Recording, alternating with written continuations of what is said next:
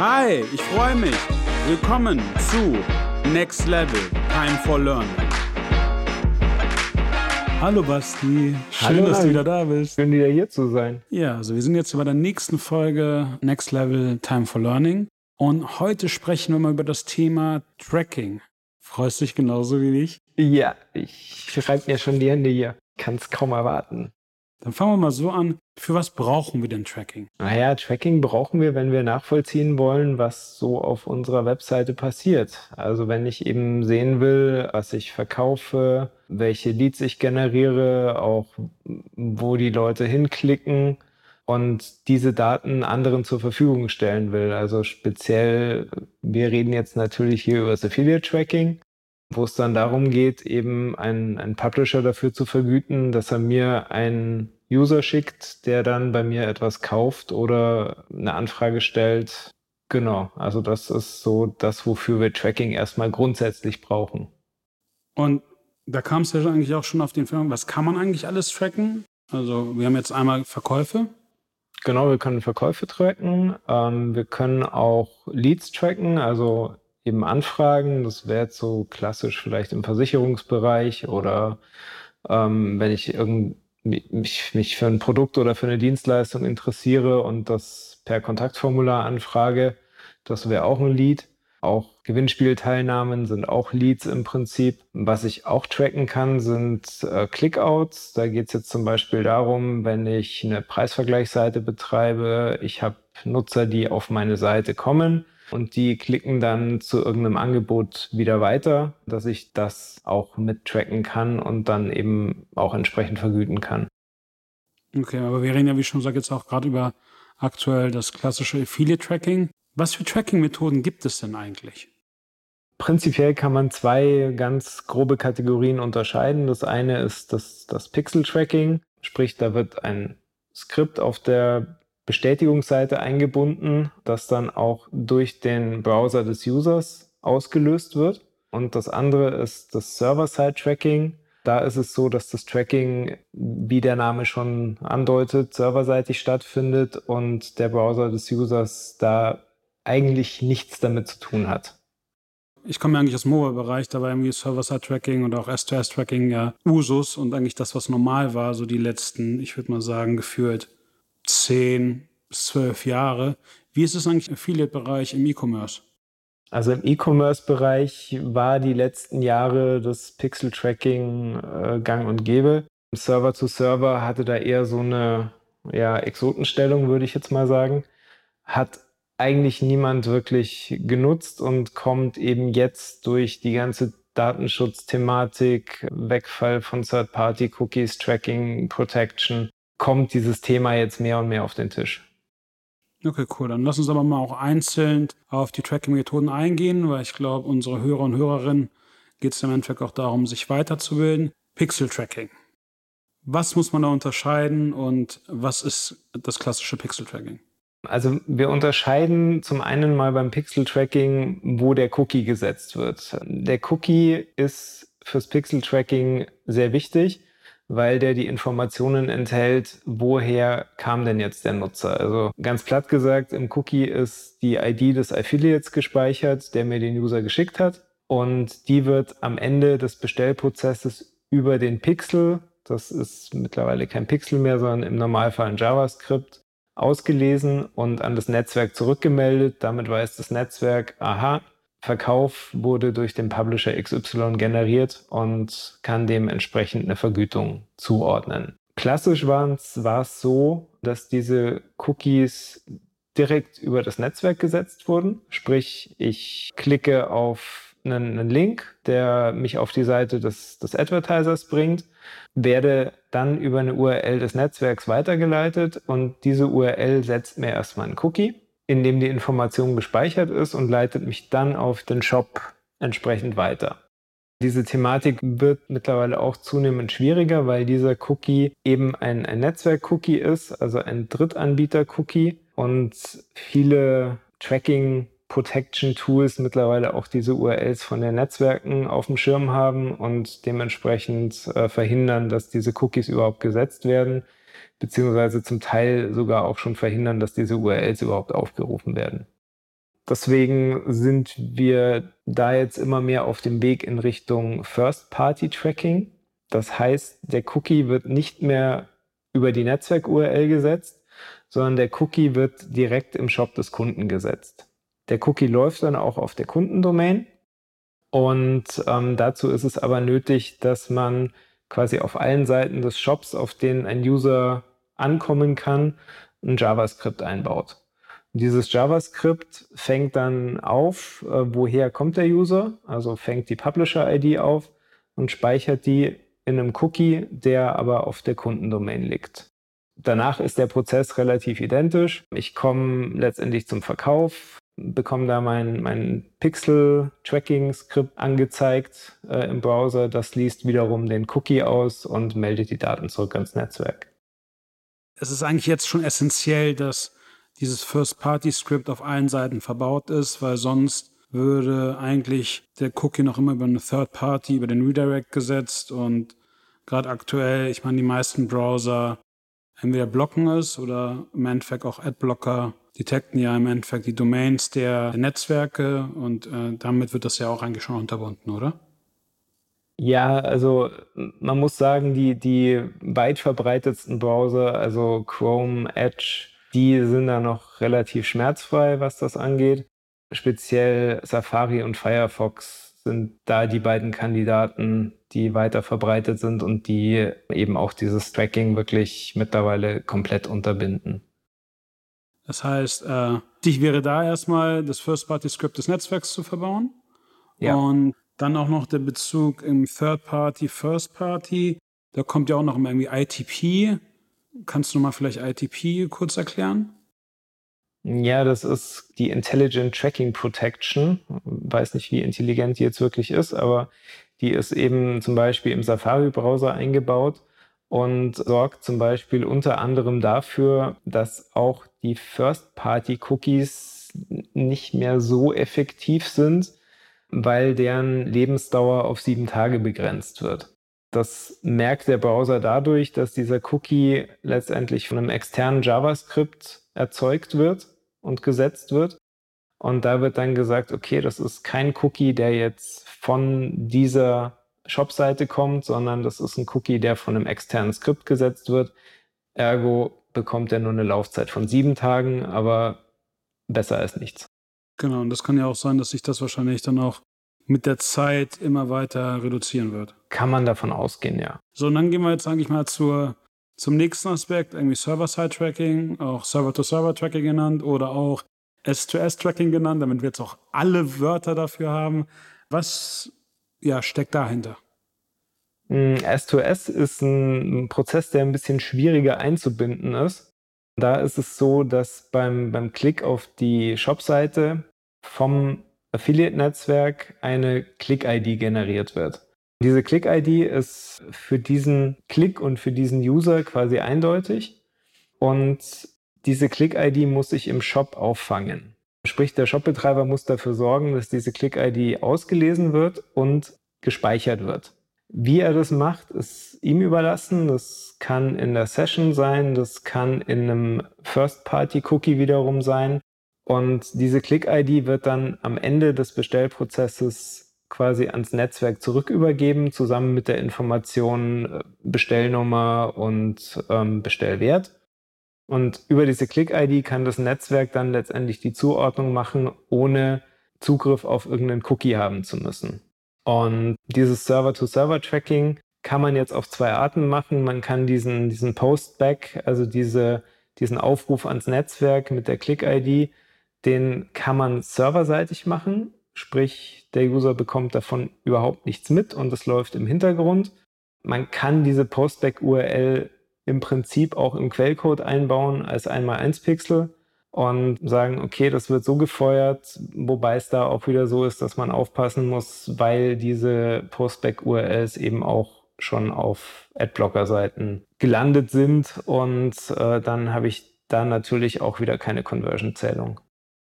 Okay, das heißt aber rein theoretisch im Pixel-Tracking hast du im Endeffekt ein Conversion-Script, was meistens äh, ein JavaScript ist. Du hast meistens halt auch noch die iFrame-Lösung als Backup, aber eigentlich primär wird halt das JavaScript genutzt. Und auf der Seite des Server-to-Server-Trackings oder Server-Side-Tracking genannt, hast du ein Postback, was man ja eigentlich, was ja im Endeffekt eine Domain ist, meistens in Verbindung mit einer entweder Kampagnen-ID oder so, das ist halt unique auch meistens zu dem jeweiligen Merchant zugehört. Und da kannst du einmal unterscheiden, indem du es einmal als, als Pixel oder beziehungsweise als einmal eins, du hast es ein Pixel in dem Sinne, lädst auf der Bestellbestätigungsseite oder einfach serverseitig feuerst. Und rein theoretisch die, die saubere Methode, die da auch viel sinnvoller wäre, wäre einfach es auch serverseitig zu feuern.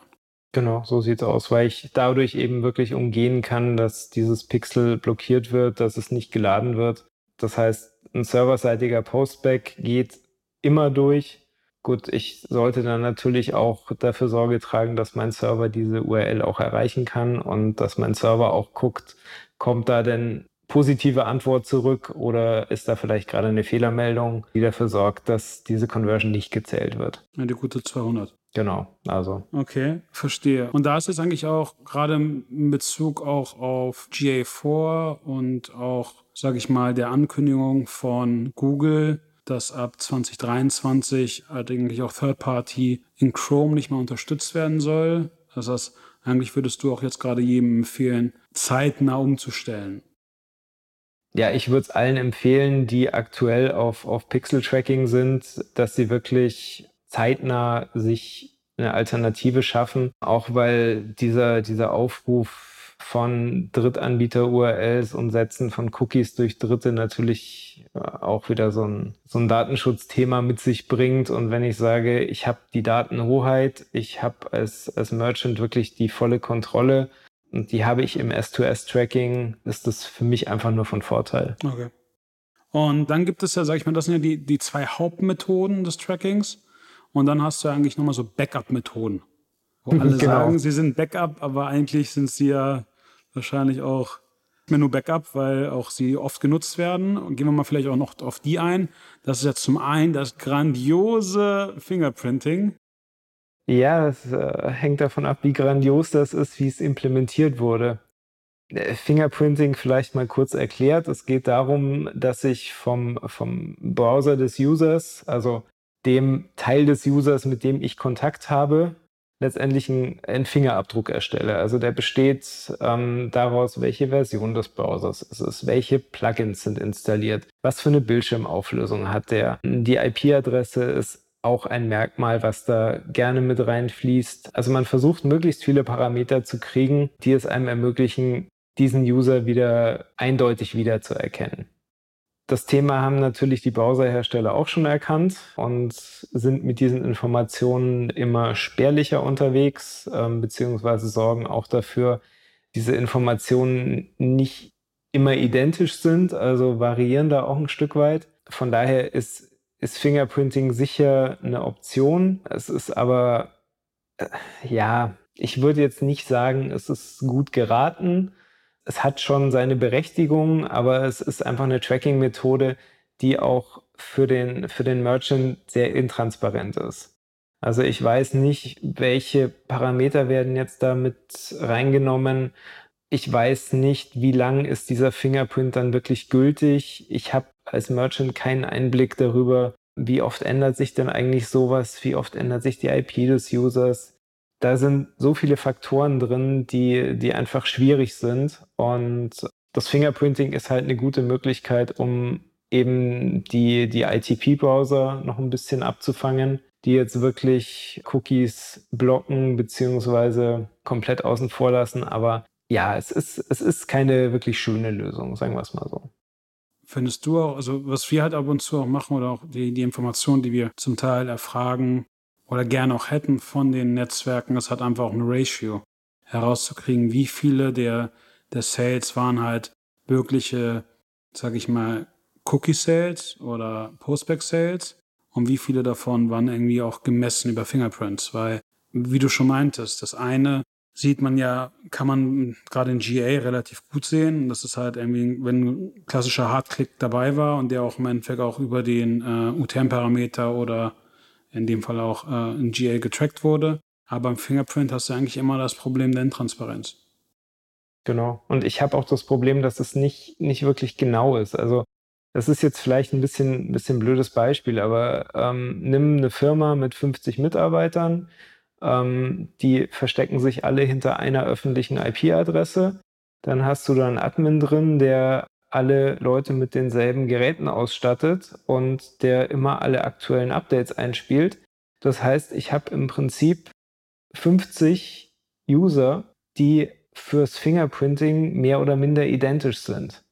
Also da, da können schon Varianten drin sein, aber es ist eben sehr, sehr schwierig, da jetzt wirklich einen eindeutigen ähm, Fingerprint von dem User zu kriegen. Macht Sinn. Schönen Gruß an den Systemadministrator, der so up to date ist. Solltest du vielleicht jetzt genau so einer sein, einen neuen Job suchen auf Mallorca, sag mir bitte Bescheid.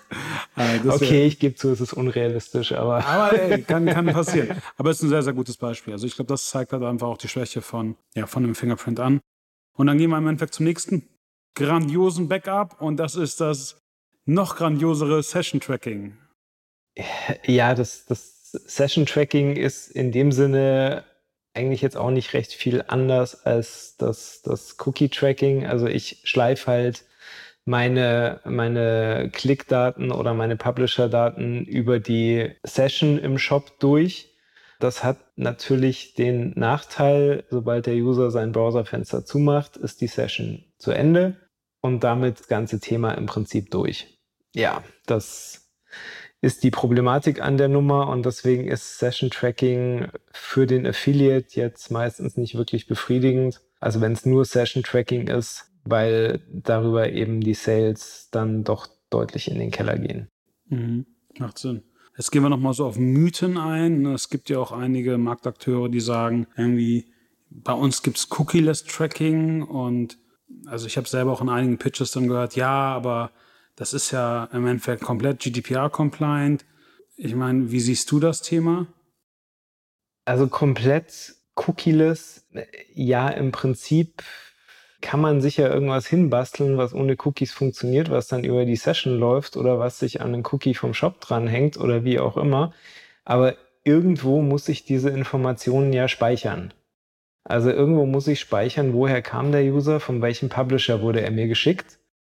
Und da gibt's halt im Prinzip nur die Cookies. Es gibt noch ein Konstrukt mit, mit Local Storage, was quasi über JavaScript ansprechbar ist, was aber auch in dieses, in diese Thematik ITP mit reinfällt, also wo ich dieselbe Problematik habe und wo ich auch aus, aus Datenschutzsicht natürlich, äh, ich habe einen, einen Datensatz auf dem Rechner des Nutzers gespeichert ja, das ist letztendlich, es heißt nicht Cookie, aber es ist im Prinzip auch nichts anderes. 100% cookieloses Tracking kann aus meiner Sicht nicht zuverlässig stattfinden. Also da sind wir dann eben wieder im Bereich Fingerprinting. Dafür brauche ich kein Cookie. Auch solche Geschichten wie, wie Image Tracking, das hat, hat man vielleicht auch schon mal gehört, ähm, dass es eben Skripte gibt, die dann auf dem Rechner des Users ein, ein, Bild erzeugen. Je nachdem, was für eine Grafikkarte, was für ein Prozessor, wie auch immer eingebaut ist, immer ein bisschen anders aufgebaut wird, ein bisschen anders gerendert wird. Darüber kann der User wieder erkannt werden. Es gibt so viele Tracking-Möglichkeiten, die aber alle eben entweder von, von dieser Intelligent Tracking Protection abgefangen werden oder einfach nicht in den Bereich zuverlässiges Tracking in meinen Augen laufen. Ja. Eben zuverlässig im Sinne von, der User ist eindeutig identifizierbar und ich kann es wirklich auch dem Merchant zeigen, das ist valide und das ist einfach nachvollziehbar, was da passiert. Hm, verstehe ich. Das ist, glaube ich, auch ein, ein, sehr, sehr spannendes Thema. Also wie man, wie man da halt auch weiter vorgeht. Ich glaube, da ist auch die Frage, wie jetzt auch gerade durch die, äh, ja, durch die nächsten ja, sag ich mal, Verschärfung, gerade bei den Browsern, man da vorgehen muss. Ich meine, gerade im Fingerprint, ich meine, kaum kommt es irgendwie zu einem, zum Update der Browser, muss man ja rein theoretisch auch immer wiederum die, die Fingerprint-Technologie anpassen. Und nochmal, ich glaube, der größte Punkt, den wir haben müssen, ist, für was haben wir ein Fingerprint gemacht? Es lag in allererster Linie daran, dass viele Adblocker und halt auch andere Möglichkeiten, die Browser auch die Cookies geblockt haben. Ich glaube, wenn wir alle halt auch auf serverseitiges Tracking umsteigen, wird einfach auch die Nutzung von, von einem Fingerprint eigentlich immer geringer, gerade wenn wir es First Party machen. Ja. Weil dann hast du einfach den Vorteil, sagen wir mal ehrlich, wenn du jetzt ein Netzwerk bist, was 600 Millionen Klicks im Monat hat und du natürlich da mit deinen Domains auf dem Schirm bist, auch gerade bei den Adblockern, ist es halt immer was anderes, als wenn du jetzt ein Shopbetreiber bist, der, der irgendwie 100 oder 200.000 Unique Visits im Monat hat und ja auch es über ihre Domains laufen. Und ich glaube, da ist halt einfach der Punkt, den jeder sehen muss. Und das ist auch der Appell an, an eigentlich auch alle Merchants, ist, ist einfach hieran, steigt auf serverseitiges Tracking um, macht es auch auf euren eigenen Domains, weil das ist, glaube ich, die einfachste Methode. Achtet darauf auch, dass ihr bestimmt jetzt nicht Tracking.domain macht, sondern dass es schon irgendwie ein bisschen Synonym hat, weil gerade so Click, Tracking, Conversion, das sind halt so gerade die Subdomains, die jedes blinde Huhn bei einem Adblocker versteht, damit ihr genau da nicht die Probleme habt, weil natürlich mit der Datenhoheit entsteht natürlich auch die Datenverantwortung. Das heißt, ihr habt natürlich Partnerschaft mit Affiliates und wichtig ist es halt einfach auch, die Partnerschaften zu pflegen und auch die Publisher zu vergüten. Und das ist jetzt, bis dato war es ja immer so, dass in allererster Linie die, die Affiliates, also beziehungsweise das Affiliate-Netzwerk der technische Dienstleister war. Und äh, jetzt liegt einfach auch die Datenhoheit eher beim Merchant. Oder wie siehst du das? Ja, das sehe ich genauso. Also die Problematik ist in dem Zuge wirklich, dass immer mehr technische Anforderungen auf die Merchants auch zukommen wenn sie ihr, ihr Partnerprogramm sauber aufsetzen wollen. Also es, äh, wie gesagt, ich kann mich an die Anfangszeiten erinnern, da hat es einfach gereicht zu sagen, ich baue einen 1x1-Pixel auf meine Bestellbestätigungsseite und dann hatte ich ein Partnerprogramm.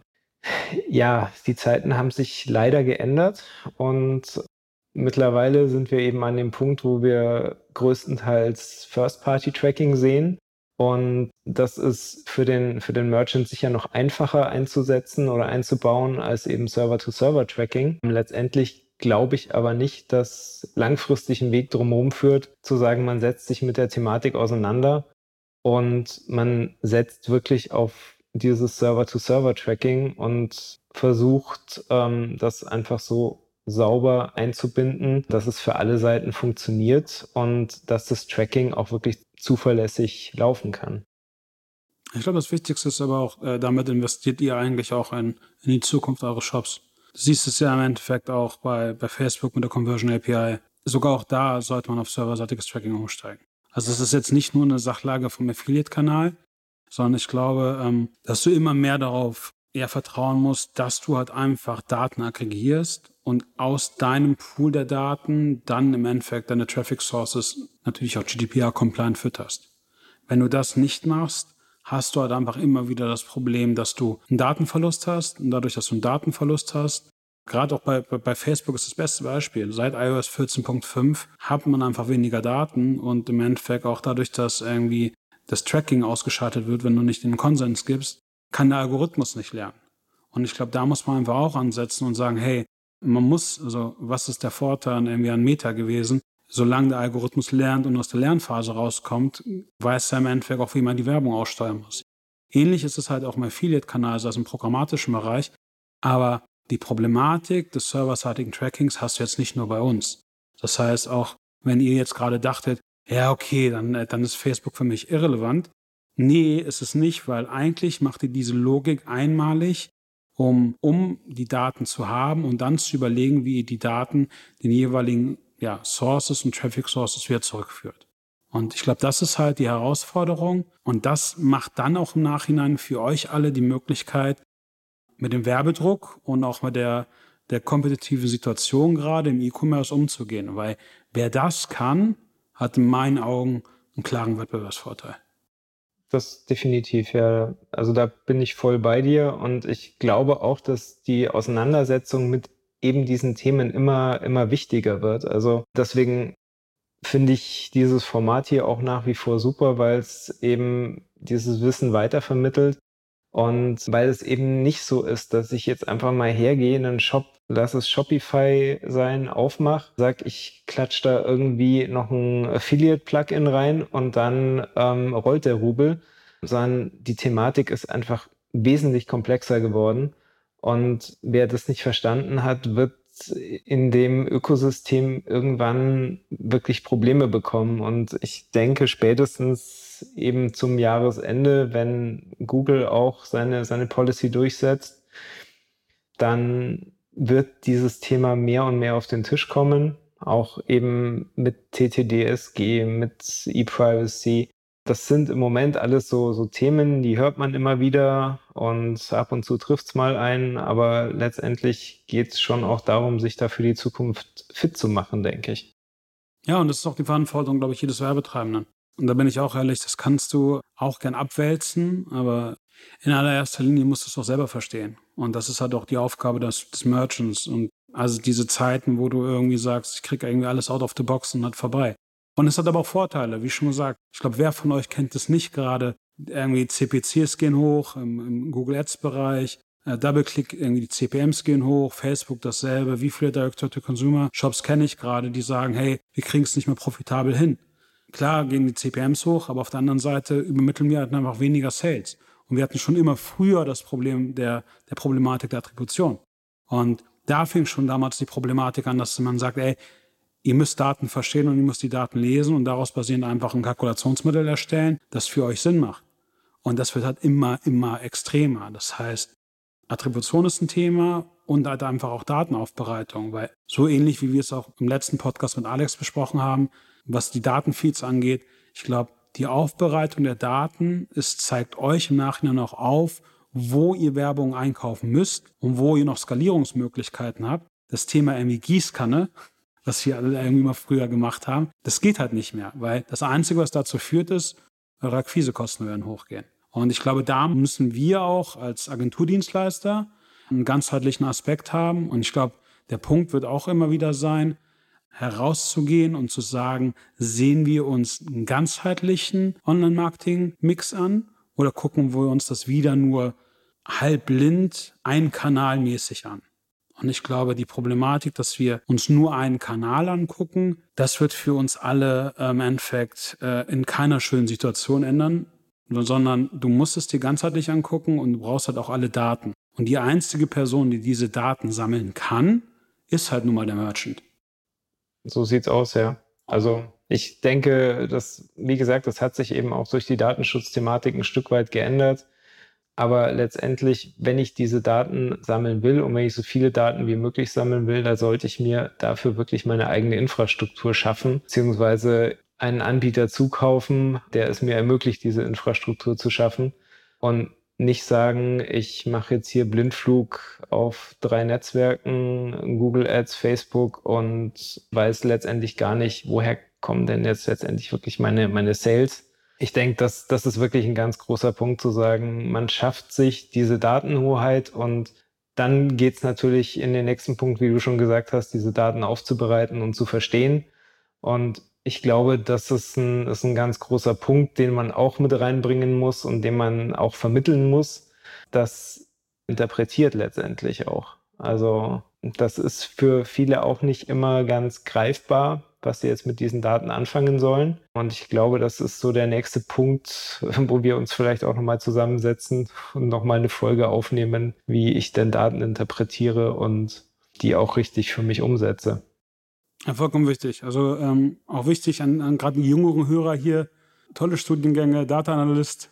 Ich glaube, das ist auf jeden Fall eine boomende Sache in den nächsten. Das hat Zukunft. Das hat ja. definitiv Zukunft. Das heißt, ähm, einfach, wie schaffe ich Datenmodelle, wie interpretiere ich Daten. Nicht ohne Grund ähm, sind halt einfach auch BI-Tools jetzt gerade das A und O, einfach um es auszuwerten, weil es wird einfach immer komplexer. Aber es ist auch spannend und ich glaube halt, wenn du dir wenn du auch einmal Daten verstehst, und das sage ich auch immer meinen Mitarbeitern, dann, dann erkennst du halt einfach auch Pattern, die, die nicht passen können. Und das, das, das Interessanteste jetzt auch irgendwie in 14 Jahren, was ich immer bemerkt habe, wenn es so gut aussieht, als dass es irgendwie sein kann, war es ganz, ganz selten auch reell. Und ich glaube, das ist halt der Punkt, wie, wie mein, mein Buchhalter Juan immer sagt, man muss lernen und man muss verstehen. Und das ist genau der Punkt auch, äh, um den ich, ich euch auch bitte, hinterfragt die Daten, kann das überhaupt sein und macht das überhaupt auch irgendwie ganzheitlich Sinn? Und, und ihr seht ja im Endeffekt auch, darüber hatten wir auch gerade beim ersten Podcast geredet, was irgendwie Click-Through-Rates angeht. Oder auch was Aussagen angeht, wie, was ich jetzt auch gehört habe, wir haben den besten Fingerprint entwickelt, den es gibt. Also jetzt mal ehrlich, wenn wir irgendwie alle einen besseren Fingerprint entwickeln als irgendwie Google und Facebook, dann sind wir wahrscheinlich schon sehr, sehr gut, aber dann sind wir auch sofort aufgekauft. Und auch da, ich glaube, das Allerwichtigste ist, wir müssen ein Tracking verbauen, was ganzheitlich passt und was auch transparent ist für alle. Und, ja. und die einzigen beiden Methoden, die das wirklich sind oder waren, war einfach Pixel und war einfach serverseitiges Tracking. Pixel wird nun mal langsam endlich mal ad acta gelegt. Dann würde ich einfach auch mal euch alle dazu einladen, euch einfach mit serverseitigem Tracking auseinanderzusetzen. Und wenn ihr das macht, dann macht es bitte auch schon mal richtig und macht es über eine Subdomain von euch und macht es auch serverseitig und nicht irgendwie mit einem einmal ein Pixel eurer Bestellbestätigungsseite, sondern macht es einmal sauber. Ihr investiert in die Zukunft eures Shops und in die Zukunft eures Online-Marketings. Ja, definitiv. Und das, das andere Thema Tracking wird letztendlich immer auch so ein Stück weit ein Katz-und-Maus-Spiel bleiben.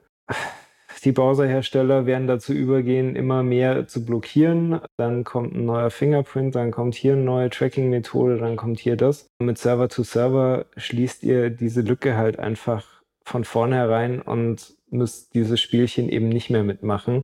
Und von daher eben definitiv auch meine Empfehlung, das zu machen und umzusetzen. Ja, also ich hoffe, euch, euch haben jetzt unser kleiner Vortrag hier über Tracking viel gebracht. Wenn ihr Fragen habt, schickt uns eine E-Mail. Die E-Mail ist podcast at nextlevel.sl. Basti, vielen lieben Dank, dass du wieder hier warst. Immer gerne. Und wie schon gesagt, Basti wird wieder da sein und dann reden wir wahrscheinlich über Data-Analysen. Ich weiß, das hört sich immer alles so boah an, aber es ist sehr, sehr spannend. Und wir werden es jetzt auch immer versuchen, dass wir einmal inhaltlich in die Gespräche gehen und dann auch uns auch wieder einen Gast holen, wo es ähnlich über Alex und deren Geschäftsmodelle geht. Aber ich merke immer wieder gerade auch an den Basics wie Tracking hapert es ab und zu mal. Wir gehen auch in der nächsten oder übernächsten Back to Basics Folge gehen wir auf Tracking URLs ein. Das heißt, dass wir darauf auch nochmal ein bisschen eingehen werden. Aber gerade wenn, wenn wir das Glück hatten, dass Basti wieder hier bei uns auf Mallorca ist, dachte ich mir, nutze ich die Zeit und spanne ihn gleich wieder ein. Vielen lieben Dank. Wie gesagt, immer gerne und ich freue mich aufs nächste Mal. Ciao, ciao. Ciao.